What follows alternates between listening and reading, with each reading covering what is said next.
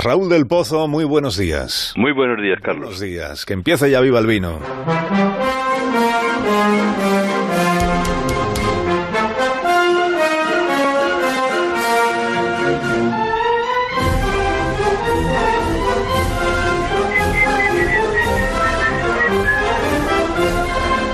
Cuando tú quieras, maestro.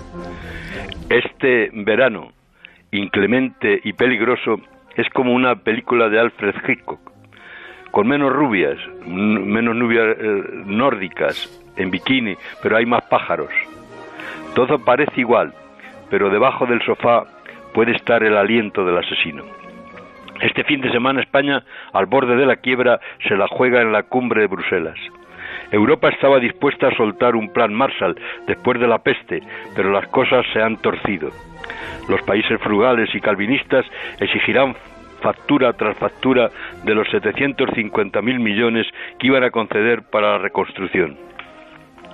Las noticias parecen de cordel, un romance de ciego.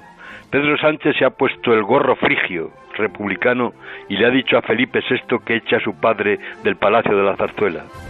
El Congreso, con la mitad de los escaños ocupados por republicanos, puede exigir monarquía o república, cuando los separatistas ya controlan más de la cuarta parte del mapa.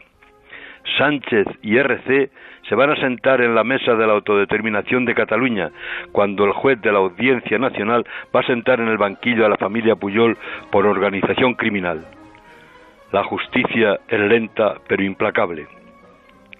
En el funeral de Estado por las víctimas, la princesa Leonor le recordó a su padre el rey que se pusiera la mascarilla. Es que hay transmisión comunitaria en Aragón y Cataluña. El ejército llega hoy a Huesca para contener el rebrote. Pero no todo es negro, querido Carlos. Las vacunas de Orford pueden funcionar. Habrá lluvia de estrellas en este cálido verano. Como aconsejaban los latinos, no tientes los cálculos babilónicos de la incertidumbre política y déjate llevar por el sol, el canto de las cigarras, las rosas, el pecho de los jilgueros, que son violines con alas, y el vino. Lo recuerda muy bien el proverbio. En invierno y en verano, la copa en la mano. ¡Viva el vino! Tengas un buen fin de semana, Raúl del Pozo. Un abrazo, Carlos.